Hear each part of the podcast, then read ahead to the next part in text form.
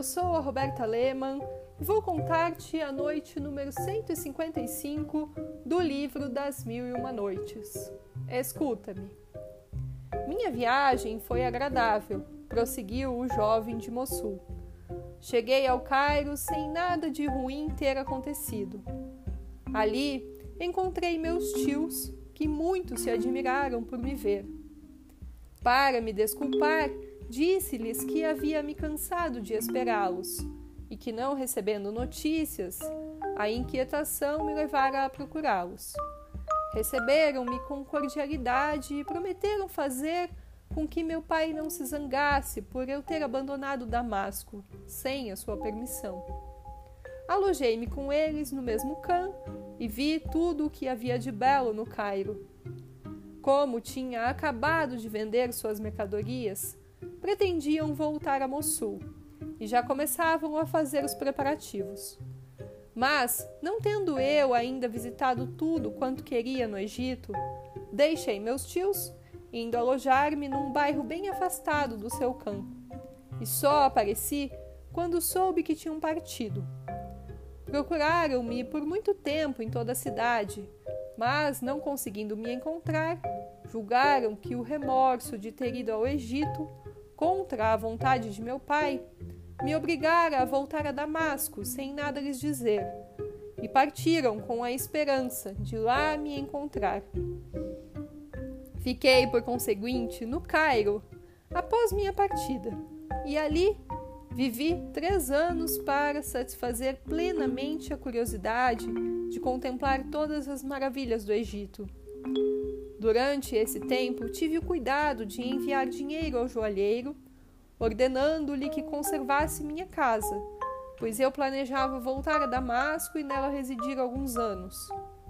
Nada ocorreu no Cairo que mereça ser contado, mas ficarei sem dúvida surpreendido com o que me sucedeu quando voltei a Damasco. Chegando a essa cidade, procurei o joalheiro, que me recebeu com alegria e quis acompanhar-me pessoalmente até em casa, a fim de mostrar que ninguém ali estivera durante minha ausência. Com efeito, o selo continuava intacto sobre a fechadura. Entrei e encontrei tudo no lugar. Ao limpar a sala onde eu comera com as damas, um dos meus criados achou uma corrente de ouro, onde havia espaçadamente dez pérolas muito grandes e perfeitas. Trouxe-a. E eu a reconheci como a que vira no pescoço da jovem envenenada. Compreendi que caíra sem que o percebesse. Não pude examiná-la sem chorar, lembrando-me da amável criatura que eu vira morrer tão tragicamente. Embrulhei-a e guardei-a no peito. Passei vários dias refazendo-me das fadigas da viagem, após o que comecei a visitar as pessoas com as quais travara conhecimento em outros tempos. Entreguei-me a todo tipo de prazer e, sem sentir, gastei todo o meu dinheiro. Naquela situação, em vez de vender os móveis, resolvi desfazer-me do colar. Mas eu entendia tão pouco de pérolas que me saí muito mal, como vereis. Dirigi-me ao Besenstein, onde, chamando um pregoeiro em particular, e mostrando-lhe o colar, disse-lhe que pretendia vendê-lo e pedi-lhe que o mostrasse aos principais joalheiros. O pregoeiro admirou-se ao ver a joia e disse: Ah, como é linda! Após examiná-la por longo tempo com admiração, disse: Jamais viram os nossos mercadores coisa tão rica. Vou proporcionar-lhes um grande prazer, e vós não deveis duvidar de que o preço será bem alto. Levou-me em seguida a uma loja exatamente lá do dono da minha casa. Esperai-me aqui, disse o pregoeiro. Voltarei imediatamente com uma resposta.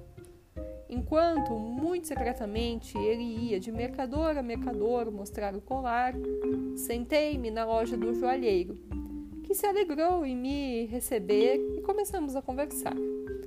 Pregoeiro voltou chamando-me em particular, em vez de me dizer que o colar fora avaliado em pelo menos dois mil xerifes, assegurou-me que só ofereciam por ele cinquenta, Disseram-me, acrescentou, que as pérolas são falsas. Quereis vendê-lo por esse preço? Acreditando no que ele afirmava, e como precisasse urgentemente de dinheiro, respondi-lhe: Ide, confio no que me dizes, e no nos que conhecem tais objetos. Vendei-o e trazei-me o dinheiro imediatamente. O pregoeiro viera oferecer-me cinquenta xerifes por conta dos, do mais rico joalheiro de Besenstein, que só fizera a oferta para me sondar e saber se eu conhecia bem o valor do que estava vendendo. Assim, mal soube da minha resposta. Levou o pregoeiro com ele ao chefe da polícia, e a quem, mostrando o colar, explicou: Senhor, eis aqui um colar que me foi roubado. E o ladrão, disfarçado de mercador, teve a ousadia de colocá-lo à venda. Encontra-se nesse momento em Besenstein.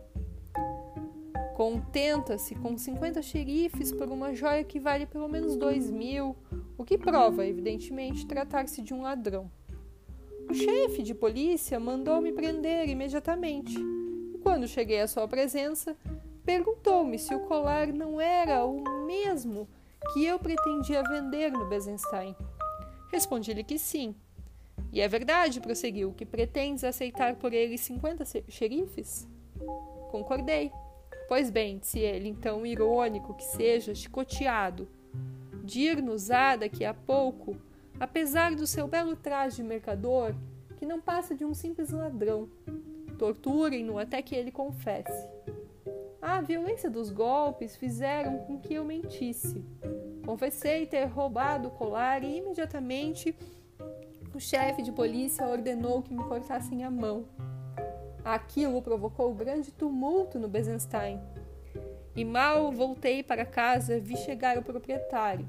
Meu filho, disse-me, pareceis um jovem tão prudente tão bem educado. Possível que tenhais cometido o ato tão indigno como o que acabam de me contar? Vós me dissestes os bens que possuis, e não duvido de que dissestes a verdade. Por que não me pedisses dinheiro? Eu vou teria emprestado. Mas, depois do que acaba de suceder, não posso permitir que moreis por mais tanto tempo em minha casa.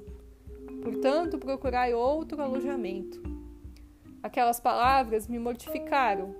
Roguei ao joalheiro com lágrimas nos olhos que ele me deixasse ficar ainda três dias na casa, o que ele concedeu.